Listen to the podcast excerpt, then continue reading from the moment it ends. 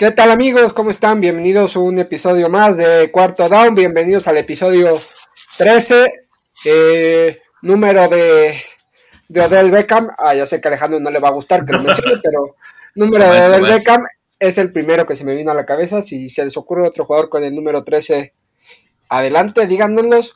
Un episodio donde vamos a analizar temas que están muy candentes de actualidad, como eh, qué pasa en Seattle con Russell Wilson y con Dickett Metcalf, eh, el fenómeno llamado Taylor Heineke, eh, qué le está pasando a los Rams, qué head coach pensamos que están en la silla caliente, sorpresa, decepción y previas, y vienen algunos partidazos que no...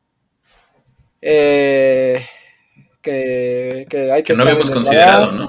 Sí, y qué más tenemos. Ah, y también antes de que se nos olvide, porque creo que es importante mencionarlo, este domingo a las tres y media de la mañana, no, perdón, el próximo lunes a las tres y media de la mañana comienza el Mundial de Flag en, Israel. La selección mexicana está ahí, ya están concentrados en el Centro Nacional de Alto Rendimiento Deportivo. Eh, y pues por ahí está Rebeca Landa, está Valerie Esparza, están eh, gente bastante importante. Si no recuerdo mal, el año, en la edición pasada quedaron terceros, cuartos, peleándole muy bien a Estados Unidos. Entonces, pasando esta fecha, estaremos siguiendo, les estaremos poniendo los resultados y em, estaremos a ver si podemos conseguir alguien que hable con nosotros. Estamos haciendo el contacto con Rebeca y con algunas eh, personas más. Tanto, nos gustaría igual uno de hombres y uno de mujeres para tener los dos. Y pues ahí que si les gusta y quieren madrugar, todos los partidos pues van a ser eso, 3, de la mañana, 6 de la mañana. Entonces ahí estemos y se los estaremos diciendo y ojalá demos un buen papel porque México es un, es un país que ama el fútbol americano y en flag o en tochito, como le quieran decir, eh, no sé si es el mismo concepto, si no, corríjanme, eh, pues ahí estamos dando el callo. Así que, sin antes empezar y recordar nuestras redes sociales, como en Twitter nos pueden seguir con arroba cuarto guion bajo down, a mí como Diego Remírez 91. Y ahora sí, ¿qué tal Alejandro Medina? Buen día, tardes, noche para quien nos esté escuchando. ¿Cómo estás? ¿Cómo viste la semana? Y di tus redes sociales arroba, arroba Cohete Medina y pues una semana interesante con algunos juegos eh, pues que cambiaron un poco la perspectiva sobre lo que teníamos. Eh, eh, llegó, llegó, llegó una victoria nueva de los Jets por fin. los gigantes ganan después de, la, era Garrett como coordinador ofensivo, ganaron los Delfines. los Pats volvieron a mostrar fuerza, entonces muchas cosas interesantes. Sí, la verdad es que son muchas cosas interesantes. Y ahora sí, partamos este melón, vamos al primer tema y creo que es el, el tema más actual, el que está más candente. Eh, hablamos de Russell Wilson y de su futuro en Seattle. La verdad es que pese a, recortar sus tiempos de recuperación, el equipo tenía la esperanza en que él fuera la respuesta para, para levantar el vuelo y luchar por los playoffs, pero se antoja bastante complicado. Creo que ahorita es el puesto 5 y su selección la tienen los Jets y los Jets tienen el puesto 4, así que se ve muy negro para, para los Seahawks esto. Y salen los rumores de que Russell Wilson quiere buscar nuevos aires, nuevas ciudades, suena Nueva York, suena Miami Dolphins. Y por el otro lado está Dickett Metcalf, receptor de tercer año, un portento físico al cual aficionados y jugadores de fantasy les sorprende el poco uso que le dan. Es un tipo que ha tenido eh, más de un 40% de, de snaps o de recepciones de largo yardaje el año pasado. Este, este año sus números se han visto considerablemente reducidos. Y ayer hay una eh, eh, esta semana hay una jugada en la que Dick Metcalf estira el brazo solo en la, en la zona de anotación. No lo dan. Se habla que Bobby Wagner, líder de, de este equipo, le dijo que necesita madurar, que necesita centrarse en el deporte y, y, DK dijo que pues que se lo haya dicho Bobby Wagner está es, es algo a considerar y que va a trabajar para madurar y para ser un mejor jugador. Entonces, está complicado el tema en Seattle, un equipo que en teoría el año pasado estuvo jugando bastante bien hasta ese bajón, pero no nos esperábamos quizás esta, esta mala racha y sumado a la lesión de Chris Carson, entonces complicado el panorama en Seattle. Pareciera que es un, el inicio de un cambio de era, no sé cómo, no sé cómo lo veas tú, pero yo creo que, eh, pues bueno, tiene Russell Wilson ya varios años en la liga y ha sido uno de los corebacks más, pues con, mejores resultados, ¿no? De los, de los, de los del grupo elite, digamos, de toda la liga y ha sido, pues una referencia, ¿no? Y yo creo que fue el que puso en el panorama, eh, pues sin dejar atrás a otros que estuvieron antes, como, eh, si, no, si no me recuerdo, Matt Hasselbeck, por ejemplo, u otros más me parece que Russell Wilson hizo. Ajá. Fue. Al que Sí, totalmente. Sí, sí, sí. Eh, al final de cuentas, yo creo que Russell puso a los Seahawks mucho más alto de lo que lo habían puesto los quarterbacks anteriores y, lo pone en una posición muy, pues muy positiva. Llegan a, varias finales de conferencia, a Super Bowl y todo eso. Eh, y bueno, pareciera ser que se acaba ya esta, esta, esta era con, con Russell Wilson porque él quiere salir del equipo y hay varias alternativas ahí interesantes. Eh, ¿A quién no le gustaría verlo? No sé, por ejemplo, en, los gigantes, ¿no? Ahora, ahora, que hay tantas dudas con, con el futuro de Daniel Jones, por ejemplo, eh, en Miami también con, las dudas que existen sobre Tua. Eh, y bueno, pensamos en ciudades grandes porque pareciera ser que la decisión va también por el lado de, la familia, ¿no? Sí, exacto. Su, su, esposa, pues es, es una de las artistas pues, más reconocidas en, Estados Unidos en, el tema de la música y todo eso. Ya está, está el, tema lo complica eso también, digamos, el, dónde va a jugar la siguiente temporada, porque por ejemplo, se especuló en algún momento, ¿no? Podría, podría querer eh, Russell Wilson ir a un equipo como Cleveland, que está ahorita pensando en, en si extiende no, o no a Baker, y pues la realidad es que se ve complicado, ¿no? Eh, que, pudiera decidirlo, porque si ahora, pues no, no creo que esté en el mismo canal que como para ir a jugar en una, en una ciudad tan, a, vivir en una ciudad tan pequeña y todo eso, ¿no? Entonces, bueno, pareciera ser que, se mueve a una ciudad grande. Sí, hablando antes de que toques el tema de Decade, para no soltar el tema de, de Russell Wilson, en el hipotético caso de, de la, estas dos ciudades que mencionas, como son Nueva York y como son Miami, ¿Consideras que hoy en día la plantilla de gigantes o de Dolphins es mejor de la que tiene en, en Seattle? Híjole, es complicado. Es complicado. Yo, yo creo y, me parece que, Nueva York tiene algunas armas. Eh, Tony, Kenny Golladay, a pesar de que ha sido un, fiasco esta temporada para Kenny Golladay después de lo que nos tenía acostumbrados en Detroit. Eh, Nueva York creo que tiene algunas, algunas este, figuras por ahí que pueden resultar interesantes. Está Shaquon. Eh, podría ser una, movida que podría valer la pena, yo creo, ¿no? Y, el caso de Miami, mm, le faltan también algunas, pero, pero no es tan mala plantilla, ¿no? Digo, teniendo ya a Will Fuller, por ejemplo, eso puede ser algo llamativo. Obviamente Jalen Waddle está ahí. eh, eh Gesicki como ala cerrada es, muy reditable y es de lo mejor que hay en la liga también. Entonces hay, hay cosas llamativas, ¿no? Incluso no descartaría, por ejemplo, en un, en un movimiento, porque no es una ciudad pequeña tampoco, en un movimiento interesante que pudieran hacer que, que se fuera a Houston, por ejemplo. Que se fuera a Houston también en, un, en algo que sería muy interesante. Entonces, pues a ver, qué, a ver qué es lo que sucede. Lo que sí queda claro es que sí, sí va a salir del equipo y, vamos a ver qué pasa también con Pete, con Pete Carroll, ¿no? Yo creo que Pete Carroll también, pues de pronto ya es, me parece, por ahí, el, si no el más veterano, uno de los más veteranos head coaches de la liga, junto con, es el más veterano. Andy Reid. Me parece que sí, totalmente es el más veterano. Entonces, pues también no sé si se termina esta era completa con, no solo con la salida de Russell, sino también podría ser con la salida de Pete.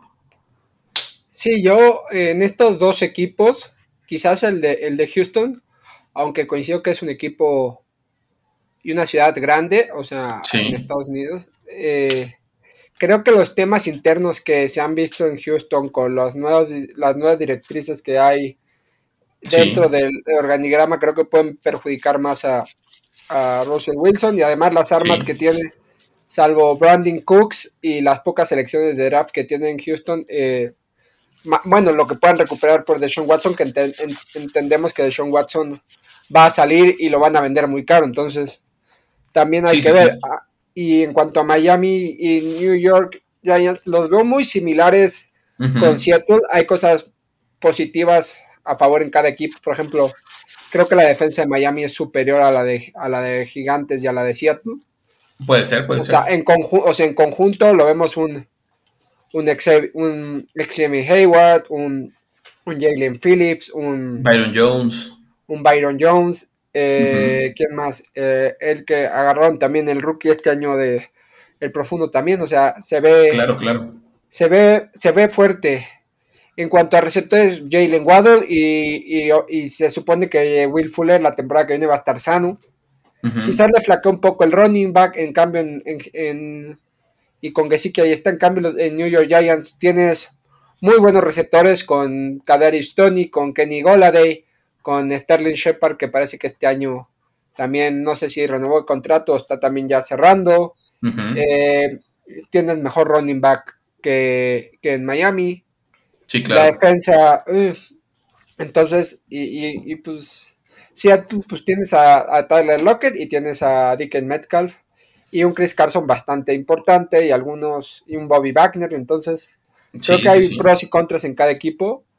Y tanto Russell Wilson como Deshaun Watson como Aaron Rodgers creo que van a marcar el draft si no se mueven si se mueven antes del draft, qué equipos pueden buscar un draft y mucho movimiento de corebacks. Tenemos la sensación de que Steelers eh, está viendo los últimos partidos claro. están viendo los últimos partidos de Ben Roethlisberger y el futuro con Rudolph y con Dwayne Haskins pinta muy oscuro, pero eso es tema más de análisis de, de, de postemporada que tendremos muchas semanas que rellenar y ahí nos podemos meter más a fondo. Y de lo de DK, ¿qué opinas tú? Pues estás está subutilizado y parecía ser que es un conflicto directo con, con, con Russell por un lado y también con Carroll. Teniendo el, pues la estatura para hacer sin problemas ese wide receiver uno que ya era, digamos, en Seattle y de pronto eh, tuvo algunos comentarios extra, extra cancha, por ahí se peleó en, eh, por Twitter con, con Sharon Sharp, que bueno, pues es una, es una referencia. Eh, no sé, quizás sí se salió un poquito de control. Y, sí faltaba también que lo bajaran un poco de su nube, ¿no? Vamos a ver qué, sucede ahí en ese caso, pero yo creo que sí le. Sí, sí creo que está muy poco utilizado y para, lo, para las necesidades tan grandes que tiene Seattle, yo creo que deberían de ver la manera en la que juegue de lo que sea. Yo creo que hasta de corredor podría jugar por el, por el estilo físico que tiene. Sí, y eh, creo que la semana pasada contra contra Green Bay salió expulsado, ha tenido riff y rafes con Marshawn Latimore, es un tipo que en explosividad, si le das espacio en un uno contra uno con un buen balón, pocos profundos, por no decir ninguno, pueden competir contra él. Por envergadura, por velocidad, por, por fuerza. Sí. Pero el tema es mental, creo que, y lo hemos visto, creo que todos los que nos escuchan, o la mayoría, incluso tú Alejandro, hay un meme que dice que ya lleva cuatro peinados esta, esta temporada, más Creo que sí, eh, creo que sí. Creo, recordar, entonces, creo que es un tema más mental y de maduración y, y ojalá encuentre el camino porque es un portento físico en el cual, que fue tercera ronda por ahí, o sea, es de los que llama la atención. Claro, claro. No, es un jugador. Entonces es un tema, hay que estar monitoreando. Y también hablando del rival de, de Seattle, el hombre sensación, si el año pasado el hombre sensación en la posición de coreback fue Ryan Fitzpatrick, este año eh, es quien lo sustituyó debido a su lesión a principio de temporada. Taylor Heineke eh, está siendo convirtiéndose en un coreback fiable para Washington, que ha sabido guiar el equipo. Que al principio de esta temporada tú y yo los criticamos porque la defensa nos está decepcionando. El ataque ya parece que está agarrando ritmo con con Antonio Gibson sano, que empezó a jugar muy lesionado, JD McKiss incorporándose, Sammy Reyes, que ya está ahí en la rotación, el regreso de Logan Thomas, Dwayne Carter. Quizás nos falta ver a Curtis Samuel, pero la lesión lo, ha dejado fuera. Sí. Pero ahí está, o sea, ahí está compitiendo y creo que va, no, no lo veo compitiéndole a Dallas por ese primer puesto de la división, pero sí va a estar ahí incordiando y haciendo los partidos interesantes porque los hemos visto, o sea, es un equipo que, que aparte tiene un head coach muy pasional, que tiene una historia de vida muy padre, y creo que ese espíritu de lucha, ese espíritu de, de combatividad que tienen, se lo implanta Ron Rivera, entonces Me gusta mucho este equipo de Washington, lo que estoy viendo ahora, y Heineke, pues está resolviendo. No sé si es el coreback de futuro del equipo, pero, pero de momento lo está haciendo muy bien. Sí, como tú decías, la falta de Curtis, de Curtis Samuel es algo que, ha, sufrido, sobre todo por la relación tan buena que tiene con Terry McLaurin y, que se esperaba que fuera una, dupla pues, muy amistosa, muy cercana entre ellos dos, más lo que podía ser eh, eh, Gibson por, por, la carrera y todo eso. Pero que muy bien, ¿eh? un récord, tienen un récord de 5-6 y, bueno, al menos, al menos en, los últimos, en los últimos tres juegos, pues le ha ganado algunos quarterbacks importantes, ¿no? Un, par, uno muy bueno como Stone Brady, digámoslo así, dos, dos venidos a menos, a menos como son Cam Newton y, y Russell Wilson, pero ahí tienes tres, tres, eh, tres quarterbacks que han estado en el Super Bowl, a los que les ha ganado, ¿eh? Sí, y, dos ganadores de Super Bowl. O sea, claro, claro. Y, de pronto te preguntas si, si, si sí realmente Washington, porque es todo lo que, de pronto todos los mock drafts que empiezas a ver para la temporada 2022 eh, ponen a Washington buscando un quarterback, ¿no? En primera ronda, ponen a Matt Corral, por ejemplo, ahí, o, de pronto a, a, Howell también, este, y, y de pronto dices, ¿será que realmente necesitan a un coreback? Yo parece ser que lo veo muy, muy contento a Ron Rivera con, con Henke y un, descubrimiento porque él ya estaba fuera, había intentado por todos los caminos llegar a la NFL y nada, ¿no? Y de pronto la suerte lo, puso en un partido de postemporada y mira. Sí, y ahí está, segundo coreback, luego se lesiona Ryan Fitzpatrick y coreback titular. También yo creo que va a depender mucho de cómo se dé el draft, o sea, en el sentido de, vienen corebacks importantes, no creo que vayan a venir como vimos, las, el, pero vienen coreback de futuro que llaman la atención, nombres importantes. Y como lo dije al principio, creo que lo que decidan de Sean Watson, Aaron Rodgers y Russell Wilson, si es antes del draft, que por lo menos uno va a terminar teniendo el equipo antes del draft, va a marcar mucho el panorama de cómo se van a mover los corebacks. Entonces ahí es la cuestión de Ron Rivera y lo vimos el año pasado con los Pats, se subía o no subo con Mac Jones, no se subieron, les llegó, están teniendo muy buenos resultados. Y la verdad que ojalá Curtis Samuel entre rápido a ese, esa dinámica porque podría ser una dupla bastante interesante. Y hay que estar muy pendientes de lo que es Taylor Heineke o Heineke. yo el nombre ya, el apellido, creo que casi todos tiran por el nombre la famosa cerveza para para hacerlo más fácil. Y antes de soltar el tema de Washington, y lo estaba viendo porque es un tema muy curioso, creo que en lo que va de temporada van por su cuarto kicker. O sea, la lesión de Joe Wesley, que Joe Wesley también ha dado bastantes vueltas esta temporada, los obliga a buscar otro, otro, kicker que creo que es el cuarto. Entonces, una situación curiosa. Sí, muy, muy curiosa porque hoy, hoy firmaron al, al, pateador de escuadra de prácticas de los Bears por este mismo tema de la lesión y anteriormente eh, Slay entró precisamente por una lesión previa, entonces muchos problemas con equipos especiales en Washington. Eh, y pues es una, es una, pieza muy importante, ¿no? Ayer ganan en parte por, por el inicio que tuvo Slay y todo eso antes de la, antes de la lesión. Eh, y bueno, o sea, volviendo al tema de, de, de pues no sé, todo el mundo te pone coreback, pero qué tal que les llegara pues uno de estos eh, fenómenos interesantes que están en el draft, ¿no? Que tiene grandes receptores, un Traylon Borgs de Arkansas, o, no sé, un, un, linebacker como Dylan Lloyd, alguno, alguno de ese estilo, y podrían pensarse el dejar atrás la idea del coreback y quedarse con Kinky también. Sí, también cómo se mueve el draft. Y ya lo dijimos al principio, lo vamos a volver a repetir en postemporada. El draft, aparte del movimiento de corebacks, lo va a controlar eh, Jets. No, lo va a controlar Filadelfia. Lo que Filadelfia empieza a hacer con sus selecciones, creo que tiene tres picks en las primeras 15, 18, 15, 18 selecciones. Ah, si no me equivoco, ahorita tiene el 8, el 9 y el 14. Y luego... tienen, tres en el top 15. Luego decíamos el caso de... El caso de, la 4 y la Jets, que tiene 4 y 5, y Nueva York tiene 6 y 7. O sea, esos tres equipos van a mover muchísimo el draft porque creo que son 4, 5, 6, 7 y 8 son esos tres equipos. Entonces, lo que hagan esos tres equipos va a mover muchísimo el draft. Entonces, eso ya es tema eh, especial. Buscaremos especialistas, nos empaparemos y, y estaremos analizando cómo pueden moverse y cómo se mueven y qué nos gustaría.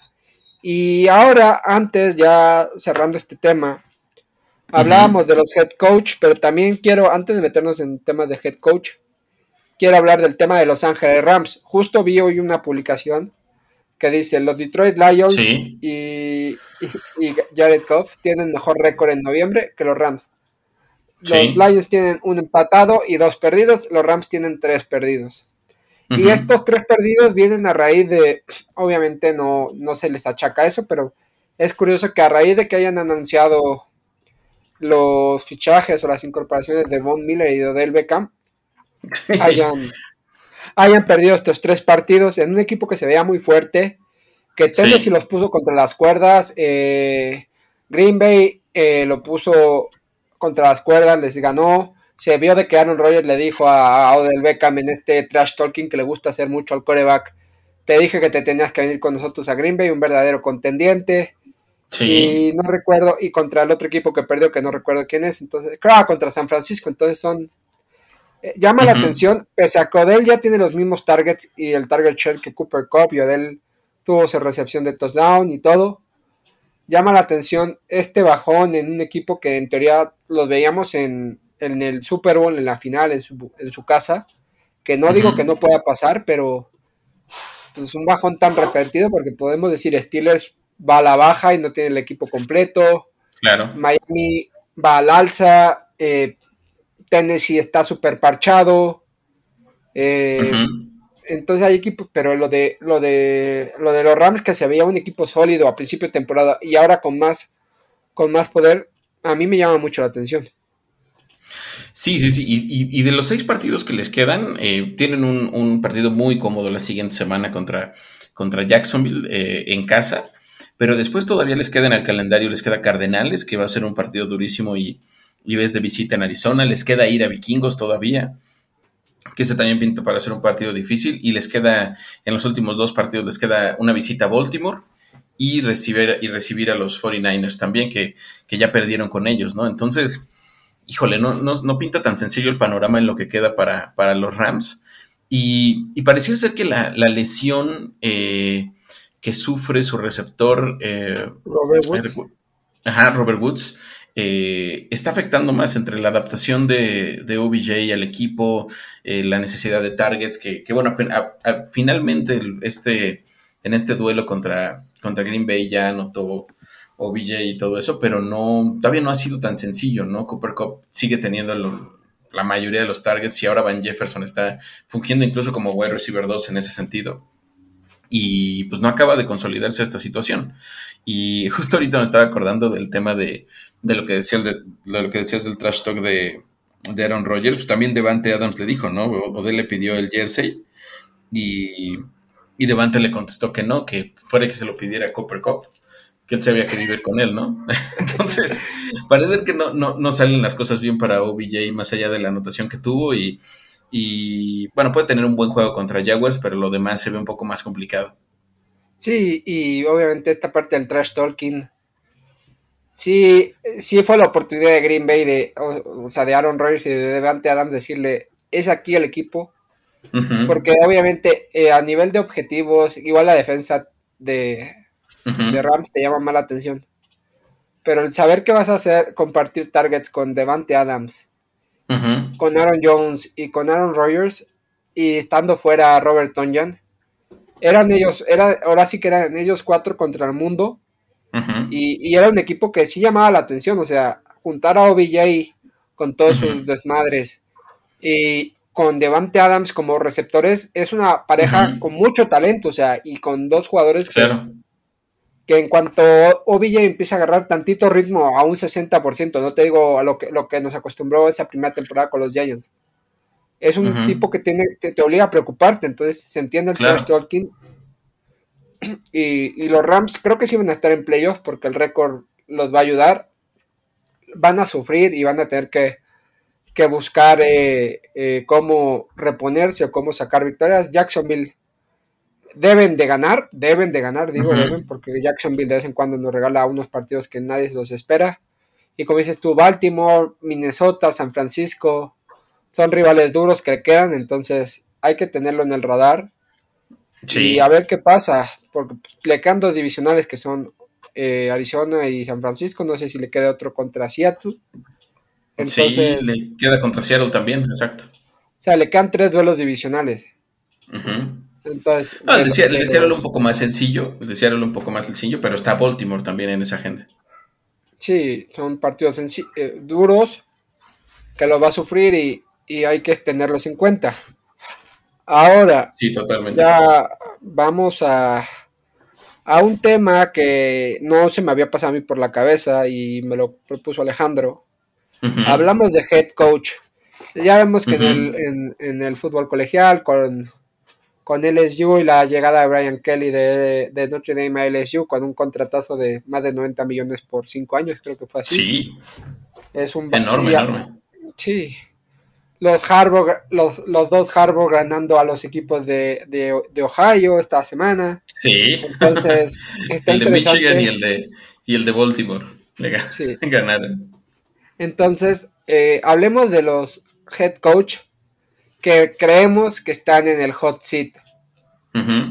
Eh, creo que el más claro, y pese a que salvó un match ball esta semana, la semana pasada, es el de Matt Nagy. Matt Nagy siempre está con el run run detrás de la oreja de cuándo lo van a correr. Muy difícil lo tiene para mantenerse en el equipo, sobre todo porque Justin Fields, bajo mi humilde opinión, necesita otro tipo de playbook, otro tipo de, que lo haga lucir más sus habilidades por tierra, por piernas y, poder explotar. Eh, saber pues, qué va a pasar con Allen Robinson. Darnell Mooney apunta para ser wide receiver uno de ese equipo. Claro. Y, Matt Nagy no ha sabido aprovechar el talento de Justin Fields o nada los resultados. Y tengo la sensación de que esta, semana, esta temporada le dieron su ultimátum de si sacaba buen resultado con Justin Fields y sabía sacarlo bien, le daban otro match ball, pero con su visión de Andy Dalton, coreback 1. Sí. lo hemos visto, Andy Dalton ha respondido, pero creo que es el entrenador que está en el hot seat. No sé cuál más veas tú.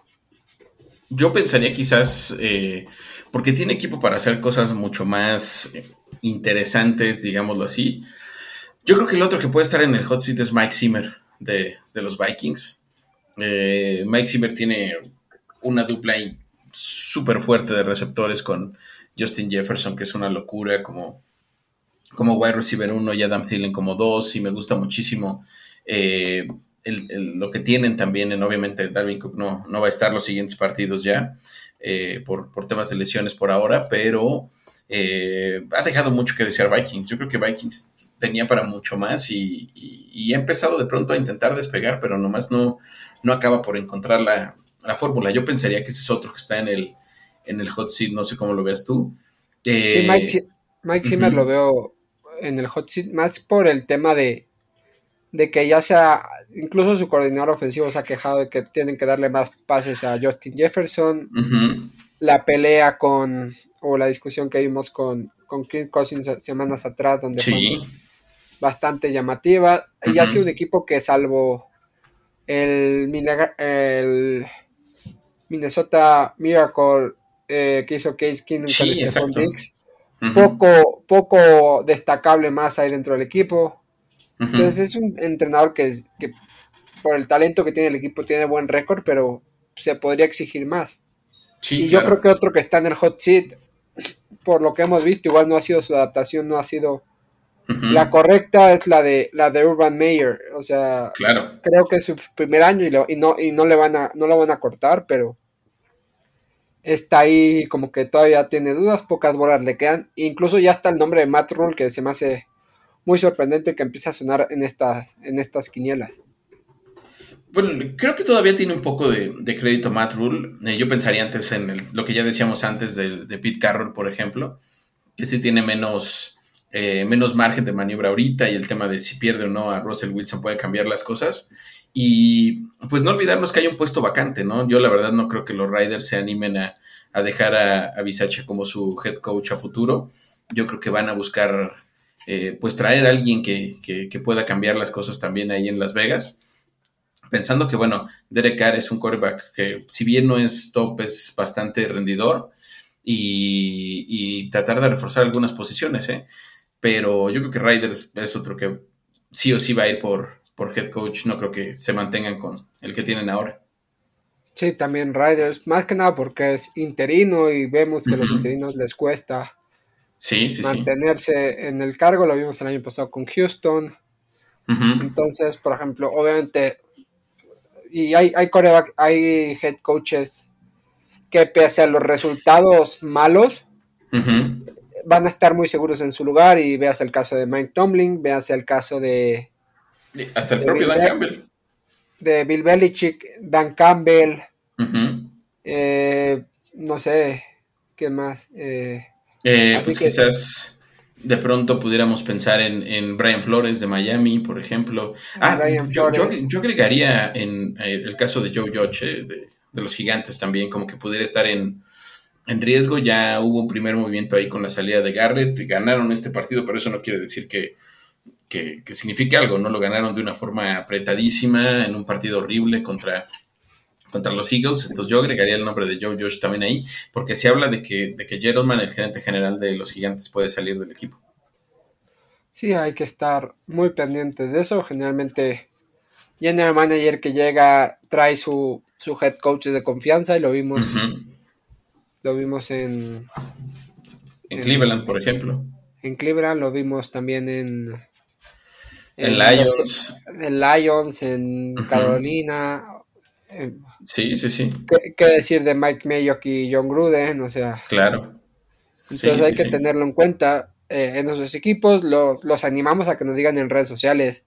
En arroba cuarto guion bajo down si ven algún otro, otro, otro jugador de otro, perdón, otro head coach que esté en el, sitio caliente o que les guste verlo, porque pues, es muy difícil ver un head coach de, colegial y lo hablábamos creo que la semana pasada, unos capítulos anterior.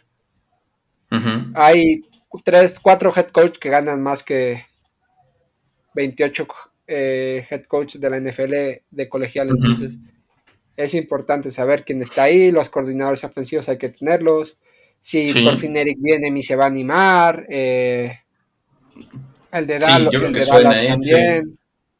Sí, Kellen Moore. Eh, Moore. ¿Qué otro, ¿qué otro suena? lo hemos visto con Arthur Smith, que muchos coordinadores con Robert Sale. Los hemos visto cómo dan el paso. El de, el de, Ravens me parece que es otra opción, no, no recuerdo su apellido ahorita, pero es otra Greg Olsen. Greg, ah, Greg Norman. Sí. Greg, ajá. Greg Roman, ajá es, otra buena opción. Sí, hay que estar ahí, estamos pendientes. Y ahora sí, antes de meternos ya en lo que viene esta semana, como ya es tradición, y como nos gusta entregar un poco de hate y de hablar de, de, lo que fue la jornada, ¿cuál fue la sorpresa y cuál fue la decepción de esta jornada para ti? La sorpresa, yo, yo pensaría quizás en. Híjole, lo, y, la fácil yo creo que sería decir los Bengals, pero yo preferiría irme por, por quizás por los Broncos. ¿eh? La verdad pensaba que los Chargers eran mucho más equipo que, el conjunto de Denver y los Broncos juegan muy bien y le pasan por encima a los Chargers, a, uno, a unos Chargers que juegan muy bien defensivamente. Eh, detienen a Austin Eckler, que es un jugadorazo y que tiene muchas yardas tanto por tierra como por pase y es un, es un símbolo en los Chargers ahí. Eh, Justin Herbert, muchas cosas ahí que sucedieron en el partido, pero yo me quedaría con, la sorpresa de los Broncos, yo creo. Yo, sorpresas, y déjenme, déjenme revisar el calendario. Seamos sinceros, aquí somos un, equipo transparente en el que nos dice, este fin de semana tuve un evento familiar de tres días y literal no vi nada de NFL y mis equipos de fantasy los vi el domingo por la noche. Lo único que vi fue el jueves. Y podría considerar sorpresa. Pues, lo de los Jets no, porque pues, es un, era un partido que más o menos. Pero para mí la sorpresa fue quizás Raiders Cowboys, que con la lesión de, Darren Waller, ahí Raiders eh, consigue ganar con una patada y, y todo y todo lo que pasó con Raiders y la patada y esa llamada de interferencia ofensiva. Entonces, También hay que decir que Cowboys sin Amari Cooper y si Lam y con Ezequiel le he tocado pues un poco, pero sorprende esa, esa victoria. Y decepción, y lo voy a decir así, me voy a ir con los Steelers porque pese a que era, o sea, era un partido divisional en el que no estás en tu mejor momento de forma, en el que cuesta entrar con las bajas en defensa. Eh, pero perder 41-10 contra los Bengals que te hayan barrido eh, esta temporada eh, sorprende muchísimo. Y decepción como aficionado de los Steelers que, que creo que Ben está jugando bien. No o sea, hablo de lo que, de lo que vi hasta, hasta hace una semana, que no vi el partido de esta semana. Ben está jugando bien. Sé que Chase Claypool tuvo una acción bastante polémica. Y lo único destacable ahí es Pat Fryermuth, que parece que Pittsburgh ya encontró un tight end de futuro que le puede dar muchas alegrías, muy del estilo de lo que gusta en, en, la, en la, familia Art Rooney, de Rooney, como, como recordemos un Head Miller. Entonces, sí, quizás esa es la decepción de Steelers que igual puedes perder, pero uno espera que metan más las manos. Sí, exacto, totalmente. Hay muchas cosas que pasan con, con Steelers, pero bueno, yo me quedaría en decepción quizás más bien con los Panthers. Eh, me gustan los Panthers y tienen muchas cosas que, me llaman la atención. Y ahorita ya mencionabas que si, que si empieza a estar ahí eh, un poco en el, en el aparador entre los que están en el hot seat. Yo no creo que esté todavía, pero la verdad es que compitieron contra un equipo de Miami al cual le debieron de haber eh, complicado mucho más las cosas, ¿no? Yo creo que perder 33-10, claramente tienen un problema en el puesto de coreback, lo que no sufre eh, Washington con, con, Taylor Henke, que ya platicábamos. Panthers ha sufrido horriblemente, ¿no? Ha estado, empezó la temporada Sam Darnold, luego se lesiona, luego está PJ Walker, luego está... Eh, luego está Cam Newton ahora, luego sientan a, Cam Newton y vuelven a poner a PJ Walker. La lesión de McCaffrey. La lesión de McCaffrey ahora ya fuera para toda la temporada. Entonces, muchos, muchos problemas en la, ofensiva de los Panthers. Y ese sí es un equipo que creo que puede ir por coreback en el draft, intentando sacar algo o, ofrecer una millonada a alguno de los que están disponibles. ¿eh?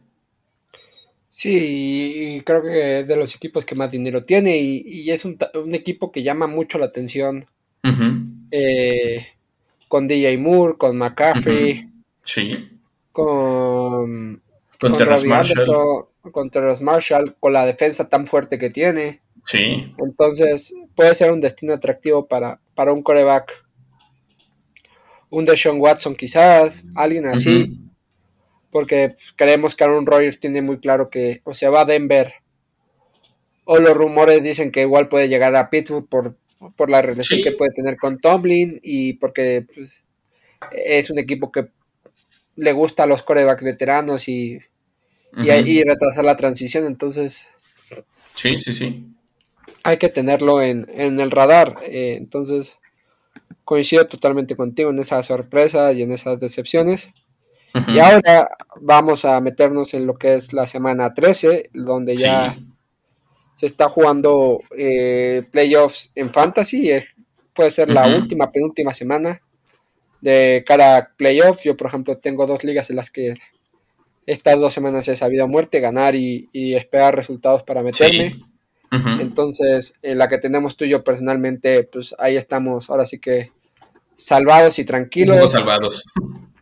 En otras estoy ahí tercer puesto y, teniendo que combatir por no, por no bajar, también está muy apretado, entonces, pero todavía quedan, quizás aquí en la NFL a nivel profesional, hasta la semana 16, o 16, 17 es cuando Se, va a empezar a, mover todo playoff. Obviamente todos estos partidos importan.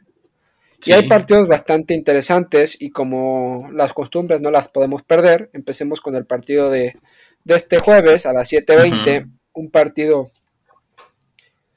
que pues, no me atrevería a decir que es un mal partido, pero sí es un partido que no, sabe, no sé qué esperar. Estoy hablando de New Orleans Saints contra los Dallas Cowboys. New Orleans Saints anunció que va con Tyson Hill de titular y Trevor Simmons como segundo coreback. Alvin Camara no sabemos qué va a pasar con él. El Dallas Cowboys hay que esperar lo que pase con Amari Cooper y con y con CD Lamb. Se habla de que pueden darle descanso a Ezequiel Elliott para que se recupere bien. Pero es un partido interesante que creo que nos puede dar un buen jueves, pero a primeras así, ahora que lo estamos grabando es, es complicado y para mí Dallas debe de, ganar porque iba muy bien y ahorita necesita ya esos golpes en contra los Saints que nos regalan una de cal y una de arena y también vienen con sus bajas en defensa. Pero es un partido que puede estar entretenido, que puede tener bastantes puntos o muy poquitos dependiendo de las defensas, porque son dos defensas que con un buen día sí pueden parar a ofensivas muy poderosas, entonces quiero ver qué va a pasar. ¿Tú qué opinas? Yo creo que eh, Saints vive de su defensa ahorita. La verdad es que tiene muchísimos problemas en el tema de la ofensiva. Eh, el hecho de que esté Tyson Hill tampoco, tampoco me genera mucha confianza, la verdad. No, no es un, un, jugador, a pesar de la millonada que le van a pagar en este contrato híbrido que va de 40 a 90 millones de dólares por los próximos cinco años, me parece yo no lo veo siendo ese coreback dominante, ni mucho menos que, te va a sacar partidos, ni nada, ¿no? Es más bien yo lo, yo lo siento como un arma ahí medio, medio para de pronto sacarte algunas jugadas, de pronto correr, de pronto eh, sacar jugadas de la chistera y todo eso, ¿no? Pero, pero yo no creo que Tyson Hill vaya a ser ese, ese jugador tan determinante. Ya hablabas del problema de Alvin Camara, eh, ya hablabas también de, de, pues todo lo que tiene, ¿no? Michael Thomas se perdió toda la temporada. Eh, me parece que es John Harris el que también está fuera por ahora. Eh, muchos, muchos eh, jugadores que no están presentes en la, en la, en la ofensiva de los Saints. Le falta muchísimo ese ataque. Eh, pero por el lado positivo tienen una defensa muy sólida con, Cam Jordan y con, con Marshawn Latimore como, como líderes ahí, ¿no? También. Y Mario Allison y... Exacto y Marcus Davenport. Y, sí, totalmente. Es una, es una defensa muy buena, la verdad, la de Saints. Y Malcolm Jenkins creo que también sigue por ahí, entonces son nombres duros. Sí, duros, duros, duros. El tema es que tanto pueden resistir este, sin anotar qué es lo que ha estado pasando con los Saints, ¿no? De pronto la, la, semana pasada, ¿no? Jugaron contra pues, un equipo durísimo como son los Bills y bueno, acabaron 31-6, ¿no? Con todo y esa defensa tan, tan fuerte que tienen los Saints. Eh, les va a tocar un, equipo de Dallas diezmado también por el tema del COVID. Ya no va a estar Mike McCarthy por el mismo, por la misma situación. Va a coachear en algo que se va a ver bien interesante Dan Quinn, eh, que tiene toda la experiencia del mundo por lo, por lo que hizo en Seattle y que, va, a tomar obviamente el play calling de su defensa y, con Kellen Moore, yo creo, a, su lado. Eh, pero yo creo que Dallas se debe de imponer al final de cuentas, ¿no? la defensa de Dallas no es, no es una super defensa, pero debe de jugar bien frente a, esta situación en la que están los Saints. Eh, con Micah Parsons luciéndose. Yo creo que Micah Parsons tiene oportunidades ahí de hacer cosas buenas este partido. Eh, me parece que eh, todavía no, obviamente todavía no está Randy Gregory, y pero me parece que de Marcus Lawrence está ya para este partido. y bueno, por el lado de por el lado del ataque, pues no va a estar este eh, no va a estar, eh, parece que Amani todavía no está listo, todavía tiene algunos problemas de, síntomas de COVID porque hay que recordar que no estaba vacunado. Eh, CD Lamb está saliendo de la contusión, pero ya va a estar, me parece que ya va a estar. Entonces es una dupla mucho más atractiva de, receptores, la de CD Lamb y, Michael Gallup en, este sentido, más Tony Pollard que ha tenido una temporada buenísima, la verdad. Sí, la verdad es que eh, coincido totalmente contigo. No sé, y me hubiera gustado que le dieran las riendas a Kellen Moore, o sea, no a Devon Quinn, a, Kellen Moore, o sea. Sí, hubiera sido interesante. pero ahí está, al final te vas por la experiencia, por el tipo que ya ha jugado en ese puesto, que tiene más, tienen más desarrollado ese feeling de cómo puede suceder el partido. Puede estar muy, muy interesante eso. Entonces, eh, coincido totalmente de acuerdo contigo. Entonces, los dos nos vamos con una victoria de de Dallas. Ahora vamos a pasar a los partidos de, del domingo. Que el primero así interesante y creo que es un duelo, sobre todo de la conferencia americana.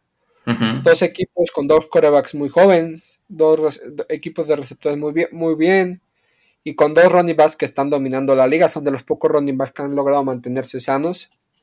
Y y estoy hablando de eh, Cincinnati Bengals contra Los Angeles Chargers, que no pueden levantar el pie del acelerador para seguir manteniendo su plaza de playoffs y estar ahí. Es un partido que me gusta porque son dos equipos muy parecidos.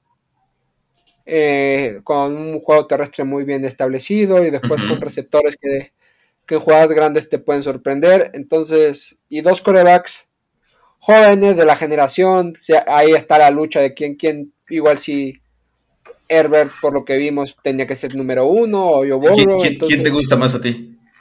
a mí me gusta más, personalmente me gusta, Justin Herbert me gusta más, personalmente. Porque le veo con un brazo, o sea, creo que tiene mayor alcance de brazo. Me quiero entender, y lo hablo así desde mi ignorancia, eh, que creo que tiene mejor, ya tiene mejor lectura de la, de la, NFL y de lo que tiene que hacer en cada momento, la toma de decisiones. Entonces me gusta más Justin Herbert, pero creo que va a ser un gran partido. Sí, yo lo pienso igualmente. Yo creo que ambos han tenido de pronto partidos eh, extraños, ¿no? La semana pasada Justin Herbert contra, contra Broncos, o quizás, por ejemplo, el juego que tuvo Bengals contra, contra Browns, ¿no? Que les pasaron a los dos por encima. Eh, de pronto te preguntas todavía si, si, si están ya o no para, para dar el siguiente paso, pero de que van en el camino, van en el camino. Ahora, en este enfrentamiento me parece que la, defensa más fuerte es la que se va a imponer y creo que la defensa de Chargers es un poco mejor que la de Bengals.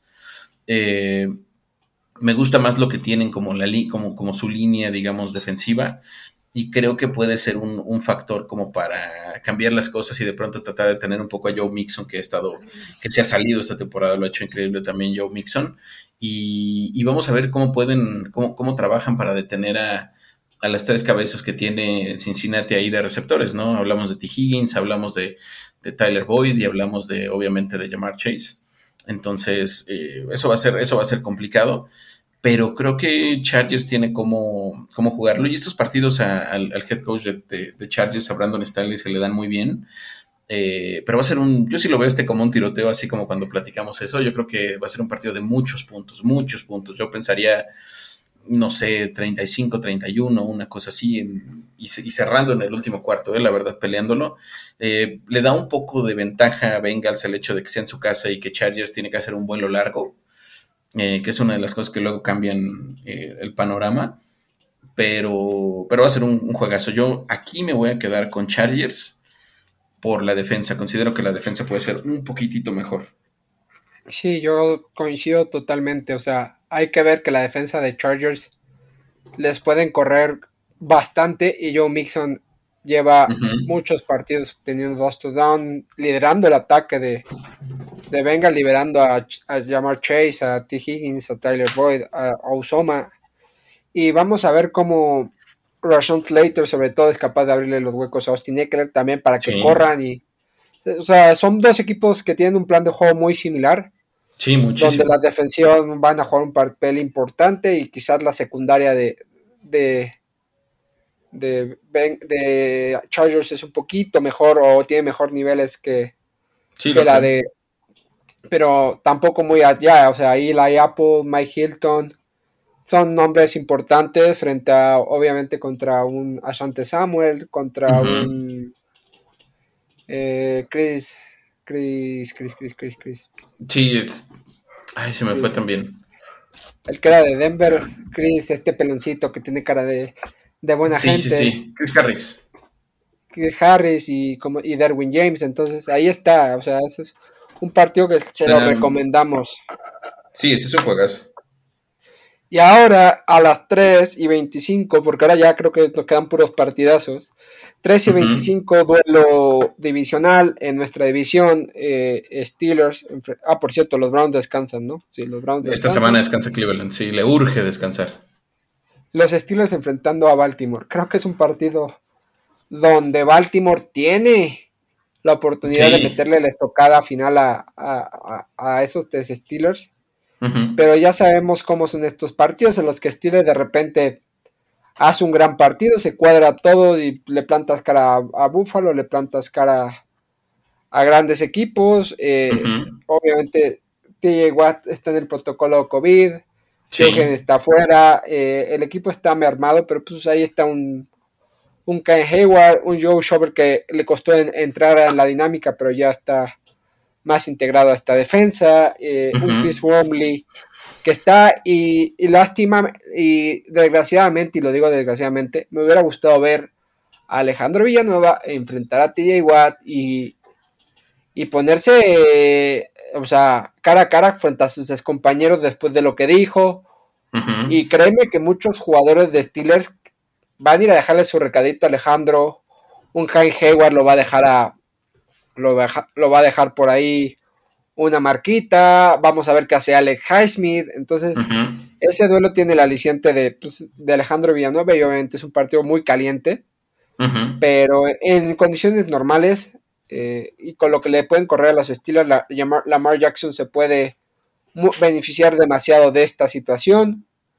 Ahí vamos a ver cómo Mark Andrews abre los huecos y, y, Rashad Bateman y, Hollywood Brown estando ahí apoyados por Devonta Freeman y pues, defensivamente creo que Steelers es mejor aunque le faltan los nombres y, va a depender de lo que haga Ben, de lo que hagan sus receptores y pases cortos y, lo que consigan mantener fuera a Lamar Jackson. Ahí está la clave para que Steelers pueda competir, pero si no veo muy favoritos a, Ravens. Sí, yo, yo realmente no había visto a dos jugadores de Ravens que me gustaron muchísimo ahora en el partido contra Cleveland y uno es obviamente el rookie Odafe Webb, que está teniendo una temporada increíble y parece ser que sí es ese ese pass rusher capaz de, este, de, de, tomar el lugar que dejó Matt Judon en su momento y que, bueno, Matt Judon ha seguido jugando muy bien ahora en los Pats, pero de pronto decías, bueno, ya se fue Judon, ¿no? la defensa de, Ravens ya no va a ser tan dura y llega Way y lo ha hecho genial. Me ha gustado mucho el tema de, de Odafe Way. Y, del otro lado también es un fenómeno eh, Titus Bowser, ¿eh? la verdad, Titus Bowser es un jugadorazo, eh, más partiendo de la posición de, de, outside linebacker que de defensive end. Entonces ahí cambia un poco, un poco la forma en la que hace el pass rush. Pero qué jugadorazo es Titus Bowser. se me hace increíble cómo juegan. Yo creo que tiene mucho, mucho potencial ahí. Y puede sufrir. La, línea de Steelers es. No, va a sufrir. No digas, puede, no digas puede. Va a sufrir. Va, a sufrir. Es un hecho. Es un hecho. La línea de Steelers va a sufrir. Eh, no veo. A Cleveland lo dejaron a, a su dúo dinámico que es que es obviamente Karim Hunt y Nick Chubb, lo dejaron, los dejaron a los dos con 36 yardas en todo el partido. Entonces yo creo que Najee Harris lo va a tener difícil en este juego también. Entonces es, complicado, ¿no? ¿no? No, no digo que no puedan pelear, ni mucho menos, ¿no? Pero la verdad es que la defensa de Ravens está, está en buen nivel. Y por si eso fuera poco, parece ser que regresaría Calais Campbell también en ese sentido, ¿no? Que es otro, otro muy buen jugador ahí, ya muy experimentado y veterano, pero pero que también sigue teniendo presencia, sobre todo como, como, como tackle. La verdad es que se ve, se ve fuerte, se ve interesante el partido, pero yo creo que Ravens por ahora sí va a ser más. No sé, yo no, no, pongo que vaya a ser una victoria tan fuerte de Ravens, pero sí debe de ganar al menos por 7 puntos, yo creo. Sí. También a las 3.25, duelo divisional en la nacional. Seattle contra San Francisco. San Francisco que, que, creo que es antes de su semana de descanso. Déjenme ver aquí el calendario, que la semana que viene no van a jugar antes de su semana de descanso. Viene muy bien porque Divo Samuel, que está a dos touchdowns de ser como el receptor con más, con más touchdowns por la vía terrestre, eh, está lesionado, va a estar una o dos semanas fuera. Entonces se la junta descanso. Un Jimmy Garoppolo que tiene sus críticas, pero ha sabido cómo, cómo integrarse. Una defensa que está muy fuerte con un Nick Bosa que está ahí presionando. Eric eh, Armstead. Eh, Terry Camstead, eh, un George Kittle que ya parece que es ese arma, ese Titan que te puede bloquear, un Brandon Ayuk que dejó, que maduró y ya está jugando bien, entonces, y por el otro lado los Seahawks que pues, eh, creo que la va a sufrir Russell Wilson, creo que para mí los 49ers tienen que llevarse este partido y seguir subiendo en su división. Sí, al ser divisional el juego entre, entre Seattle y los 49ers va a ser interesante. Eh, pero más allá de eso, yo creo que los Niners llegan en mejor momento. Ya hablábamos de todo lo que pasa con, con Russell Wilson ahora mismo y este enfrentamiento que tiene eh, eh DK Metcalf con, con algunos jugadores de la, del equipo. Yo creo que los 49ers deben de jugar mejor. Y sobre todo por esto que decías, ¿no? Nos ha gustado mucho la manera en que Kyle Shanahan está utilizando a Divo Samuel. Eh, que Divo Samuel fue una, perla que se sacaron ahí. No es jugador de primera ronda, pero es un, es un gran receptor y es, es muy dominante, con mucha fortaleza. Y está haciendo las cosas muy bien. Brandon Ayuk que está recuperando después de ese inicio de temporada donde Kyle Shanahan prácticamente dijo que se tenía que ganar el puesto, que no era, que no lo tenía garantizado ni nada, y que lo vimos en banca eh, de pronto con, con, con tres, cuatro snaps por partido y todo eso. Parece ser que ya recuperó nivel. La defensa me gusta mucho, la de los Niners, es una defensa muy, pues muy buena en general. Eh, con, obviamente con, con Armstead me gusta mucho lo que está haciendo y obviamente Nick Bosa del otro lado. Eh, se me fue el nombre del, linebacker, es eh, que también se me hace increíble. Ah, no, está lesionado. Está lesionado. Fred Warner ya está lesionado. No está, no está por ahora, pero bueno.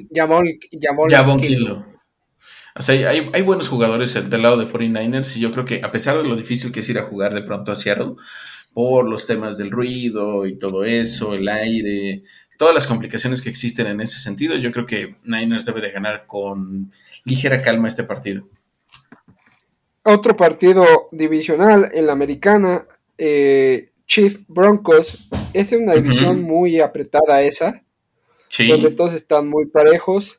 Los Chiefs que vienen de su semana de descanso en un duelo divisional con los, los Broncos que no sabemos qué versión nos van a dar porque hay días que juegan muy bien, hay días que juegan muy mal. Eh, está ahí para mí claramente favorito. Creo que Patrick Mahomes ya puso ese chip de me voy a meter en playoff, voy a ser primero o segundo sembrado de la americana y quítense que ahí les voy. Eh, tienen el mejor tight de la liga y, sobre todo con, con Tyreek Hill y parece ser que regresa Clyde Brasiler con descanso y todo, entonces para mí los Chiefs son bastante favoritos. Luego, luego hay que tener esa discusión de quién es el mejor Tyrant de la liga. Yo tengo mis dudas ahora mismo por lo que le hemos visto a Mark Andrews y a, y hasta Hawkinson, ¿eh? me gusta mucho a pesar de lo, de lo demacrado que está ese equipo de los Lions, pero bueno, ya refiriéndonos a este juego en particular de los Chiefs y los Broncos, yo creo que Broncos le va a competir a los Chiefs en la medida de lo posible, sobre todo porque su defensa es buena eh, y es una, es una defensa que sobre todo los profundos son muy, son muy buenos con, con Simmons y Patrick Surtain, sobre todo los dos son dos jugadorazos a la, a la defensiva y vamos a ver qué tal los pases largos, ¿no? Sobre Tyre Hill, como siempre, que hace Patrick Mahomes. Eh, pero yo creo que con el paso del tiempo, sí, la, defensa de los Broncos va a empezar a permitir puntos y la ofensiva de los Broncos no va a anotar tantos puntos como, como uno pudiera pensar. Yo creo que sigan al menos por unos 10 puntos Chiefs a, los Broncos, que sí, como tú decías, de pronto nos dan un partidazo y le ganan a los Chargers y de pronto pierden eh, con el penúltimo de la liga. Es un equipo muy que, va de arriba para abajo y que también tiene este problema de que no sabemos qué va a pasar con la posición de coreback a futuro. Sí, y ya para cerrar, lunes 7 y cuarto, 7 y cuarto de la, de la tarde, un partido que no pensábamos que fuera a ser de los más atractivos de la temporada. Buffalo Bills recibiendo a los New England Patriots. New England Patriots, eh, líder de su división, jugándose el liderato. Obviamente hay que saber que los Petros no han descansado. Creo que descansan también la semana que viene. Déjenme revisar. Sí, la semana que viene descansan los, los Pats, pero los Pats ahora le viene Bills, luego descansan y luego los Colts y luego eh, otra vez los Bills. Cierran con Jaguars. no, la penúltima con Jaguars. Y cierran con con, con, con, con, con. los Bills, a ver. Los no, y cierran, con los Dolphins. Y cierran con los Dolphins. Entonces, partido interesante donde siempre los Dolphins. Entonces, ahí se va a. Viene un partido muy interesante donde se van a jugar el, líder, el liderato de la división y después, dos semanas después, van a volver a verse las caras. Eh, me gusta lo que está haciendo la defensa de, de, los Pats, sobre todo no permitiendo que les anoten tantos puntos. Y ellos encontrándose con Dallas, con con eh, se me fue con Atlanta, con Chargers, entonces va a estar muy interesante ver ese partido. Para mí va a estar muy igualado por, lo que puede hacer la defensa de, de, Pats. Pero creo que si Josh Allen logra establecer el ataque terrestre y de vez en cuando aparece Stephon Diggs, Dawson Knox, Matt Rida, Steven Siegel, Tari, Zach Moss, Emmanuel Sanders, Gabriel Davis y sobre todo las defensas que son, creo que ahí va a estar ahí. Para mí los Bills son ligeramente favoritos, igual si hay algún fan de los, de los, de los Pats se enojan porque ahorita están muy bien y vienen anotando muchísimos puntos, pero creo que, que eh, falta este, a mí me falta personalmente este partido para tomarlos en serio, ¿eh? y lo digo así, creo que todavía han tenido partidos muy fáciles en el sentido de, con Dallas no recuerdo si le ganaron o no, pero no, sí le ganaron a eh, le, ganan a Tennessee un Tennessee mermuado, le vienen, le ganan a Chargers que lo leen muy bien, Atlanta, los Jets, entonces creo que han sido partidos fáciles y ahorita ya viene la prueba definitiva. Y sí me los creería yo si logran ganarle bien a, a los Jets, a los Buffalo Bills, entonces para mí ahí está el, el partido de la semana y para mí los Bills son favoritos por por lo menos seis puntos. Yo, yo creo que es, sí, como tú lo dices, es el partido de la semana y cae muy bien en, en, lunes por la noche. Va a ser un buen lunes por la noche. La verdad, este, el de esta semana fue bastante maleta, el que vimos ayer con todo de que Henke se lució y todo eso, yo creo que este es un, buen lunes por la noche, eh, que se va a jugar con frío, en buenas temperaturas, en esas condiciones que de pronto cuestan trabajo y todo, pero los dos equipos se les dan, en este caso, tanto Pats como Bills están acostumbrados a, a ese tipo de condiciones. Eh, me gusta mucho Bills, lo que ha hecho en general, aunque también de pronto ha tenido momentos muy escabrosos Bills a lo largo de la temporada y de pronto derrotas que uno no esperaba de los Bills. También su récord habla, habla mucho de esta situación, me parece que están 7-5 por ahí, ¿no? Entonces no es algo que, me guste mucho de Bills. Veo también mucha constancia del otro lado en, los Pats. Yo creo que obviamente un equipo muy bien coachado por, por Bill Belichick por Bill Belichick y lo que, lo, que, lo que se ha visto en ese manejo con Mac Jones ha sido bueno, esas armas que le ha dado, lo que ha hecho con Kendrick Bourne es también muy interesante, Nelson Ajolor ahí como, como con esta voz de experiencia en, el cuerpo de receptores y, ha sido muy bueno. La línea, la línea ofensiva de los Pats es muy buena, yo creo que hacen cosas muy, muy destacadas y van a tener un buen duelo ahí con los Bills que en general eh, presionan muy bien. Hay que ver el tema de la baja de Davis White. Me parece que Davis White ya se pierde lo que resta de la temporada y es una baja muy sensible para la defensa de los Bills. No quiere decir que, que sea algo que va a aprovechar 100% Pats, pero yo creo que sí deja a los Bills mal parados. Yo creo que es cerrado. Yo creo que van a ganar los Bills por ahí de tres puntos, quizás, no más de eso. Eh, le va a costar un poco la, la novatez a Mac Jones y, y, y Josh Allen debe de esos partidos que necesita Josh Allen para demostrar que su, que su contrato lo vale, ¿no? Porque ahorita que ya firmó y ya extendió y todo eso y es la figura de los, de los Bills por los próximos cinco años, yo creo que necesita de pronto ya de este tipo de partidos para demostrar que vale lo que se pagó por él. Sí, estos fueron nuestras previas en análisis de, de los partidos y ya para cerrar y antes de despedirnos, un repaso rápido, ya saben, marcadores domingo a las 12, Houston contra Colts, creo que no hay ninguna duda, los Colts se van a llevar este partido y ojalá Jonathan Taylor empiece a correr y tiene todas las opciones para... Es el típico partido en el que Jonathan Taylor tiene el espacio para...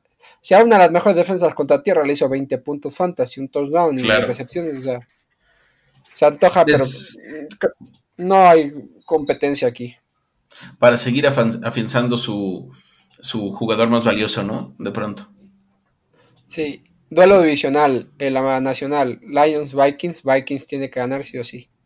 Sí, Vikings debe de ganar. Lions puede complicar de pronto. Me gusta mucho, obviamente, de Andre Swift y TJ Hawkinson, pero híjole, no, no, no más veo por dónde. Tocado, no sabemos si se recuperará, pero ahí está. Sí. Si no está nuestro amigo Yamon Tawil, no, este, Jamal, Jamal Williams. Que, Jamal Williams. Jamal Williams y fan, fan de Naruto, fan, del fan del anime. Un personajazo Jamal Williams. Yo tengo que decir que uno de mis equipos, quizás mi equipo más antiguo, que le cambié el nombre esta temporada, se llama los Jamal Williams Tudors. Yo creo en Jamal Williams, obviamente, pues running back 2 de, Detroit, pero ahí está siempre, siempre que tienes esos jugadores en tu equipo, cae bien. Partido igualado, creo que nos puede sorprender un Dolphins Giants, lo veo bastante igualado, pero por el momento que viven, me voy con los Dolphins.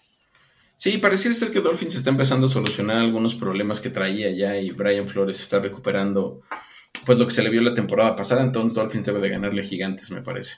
Sí, esa conexión de Alabama tú a Waddle está siendo muy buena en estos últimos cinco partidos. Y Gesicki. Y Gesicki. Y a ver, en, en Atlanta, Tampa contra los Falcons, creo que Tampa debe ganar sin ningún tipo de problemas. Sí, Tampa va a ganar este juego, le va a complicar de pronto a veces Falcons como, como lo hace de, en algunos momentos, eh, gracias a Cordell Patterson y a otros jugadores que tiene interesantes, como Kyle Pitts, por ejemplo, pero, pero bueno, los Bucks son mucho más equipo.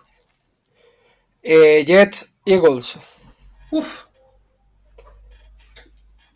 Yo creo que los Jets van a ganar. No, perdón, los Eagles van a ganar. Creo que eh, Jalen Hurts va a volver a, a correr y a tener esos números que tenía, como decimos, puntos de la basura en fantasy, en los cuales en el último cuarto se destapa y empieza a correr. Y los Jets son un equipo de vaivén, aunque el Moore ya está jugando bastante bien, Ty Johnson está ahí incorporándose, Zach Wilson regresó, y la defensa ahí está, entonces, pero yo creo que los Jets, los Eagles se van a llevar este partido. No estoy tan seguro de que vaya a ganar Eagles realmente, creo que sí puede ser un partido de, de muchos puntos. La, el, tema del Ayamur me gusta, ¿eh? Le va a tocar enfrentar por ahí a, a Slay, que anda muy bien, la verdad. Pero no estoy tan seguro de que vaya a ganar Eagles. ¿eh? No lo veo tan, tan sencillo. Jets viene motivado. Robert sale, sale está empezando a, saber leer los partidos de, de, sus rivales, digámoslo así, como head coach. Híjole, entonces quizás yo me quedaría con Jets en este. ¿eh? No, podría parecer un poco precipitado, pero me gusta Jets. Eagles tampoco le veo un equipazo. Y el otro partido que nos queda por analizar es Atlanta, no, Atlanta no. Chicago contra Arizona. Arizona debe, debe de pasar por encima de Chicago. Sí, Tiene semana de descanso, parece que va a regresar ya Murray y de, y de Andre Hopkins, entonces... Sí, la verdad es un partido en el que por mucho que la defensa de Bears da pelea a veces, eh, Cardenales debe de ganar al menos por 10, 12 puntos. Tenemos ahí, tenemos ahí un Rams Jaguars, ¿no? Sí, un, un Rams Jaguars. Ah, se me fue también. apretadísimo juego, eh, apretadísimo. Apretadísimo juego. Ah, no, ya se me, me quedaban dos, ya me había ido. Rams Jaguars, creo que los Rams tienen que ganar, o sea, tienen que ganar y no hay otra cosa que sea, a no ser que Josh Allen le dé por, por empezar a pegar y, lo, haga, y lo hagan cerrado ese partido de, de menos de 15 puntos. No, no lo veo tan sencillo, pero sí, Rams debe de ganar. Y como te decía, este es el partido perfecto para que Odell se, se meta 60, 70 yardas al menos. Y finalmente Riders Washington. Muy nivelado. Sí, la verdad es que está ahí y yo para mí, no sé, ¿eh? Me voy a ir con Washington. ¿eh? Me voy a ir con Washington. Sí, está difícil ese, pero me gusta Washington. La verdad es que me gusta Washington y, y, Riders le ganó a Dallas, pero también es un sube y baja. Y ya, esto, ahorita ya estoy feliz porque me acabo de meter en mi Survivor y ya lo gané, porque ya nadie más tiene vidas, entonces pues, ahí, gracias Atlanta Falcons por, por esa victoria que me la dieron, entonces ahí ya no sé, ya no sé qué pasa, eh, eh, entonces ahí estamos. Y en la otra, pues todavía me queda una vidita, entonces feliz. Ya gané un Survivor, puedo decir, mi primer año de Survivor. Dijimos que no íbamos a meter dinero porque era eh, el debut de muchos. Qué lástima, pero ahí estamos compitiendo. Hay que decir que las únicas, la única que fallé, porque tenía dos vidas, la única que fallé fue el pick de Miami contra los Jaguars en la semana 6 en Londres. De ahí en fuera, le pegamos a todos. En la primera semana a los Broncos, Pats, Carolina, a los Bengals, a Vikings, Miami lo perdí, Riders, Seahawks, Colts, Steelers. No sé a quién le puse Steelers, creo que le puse Steelers contra, contra Browns. Ahí sí. No, no, no, no, perdón. No, no, no, contra Chicago. Tampoco, tampoco soy tan temerario. No, no, no. Eh, luego los Browns la semana pasada lo puse y esta semana Atlanta, así que ya gané y ahorita obviamente vamos a pasar a, restregárselo al grupo de amigos, así que muchas gracias porque después de este anuncio comercial y eufórico, eh, ya estamos en extra time, ya saben que esto es costumbre, nos vamos a extra time, aquí nos gusta la, la prórroga, así que muchísimas gracias, yo soy Diego Ramírez, me pueden seguir en arroba Diego Ramírez 91 en las redes del programa como arroba cuarto guion bajo down. A ti Alejandro, muchas gracias. Estamos en contacto. ¿Dónde te pueden seguir? Arroba, arroba cohete medina. Y sí, no se pierdan lo que publicamos eventualmente en, en Cuarto Down. Estamos ya llegando a nuestros primeros 200 tweets después, después de mucho, mucho batallar al inicio. Pero ahí va, ahí va, ahí va caminando.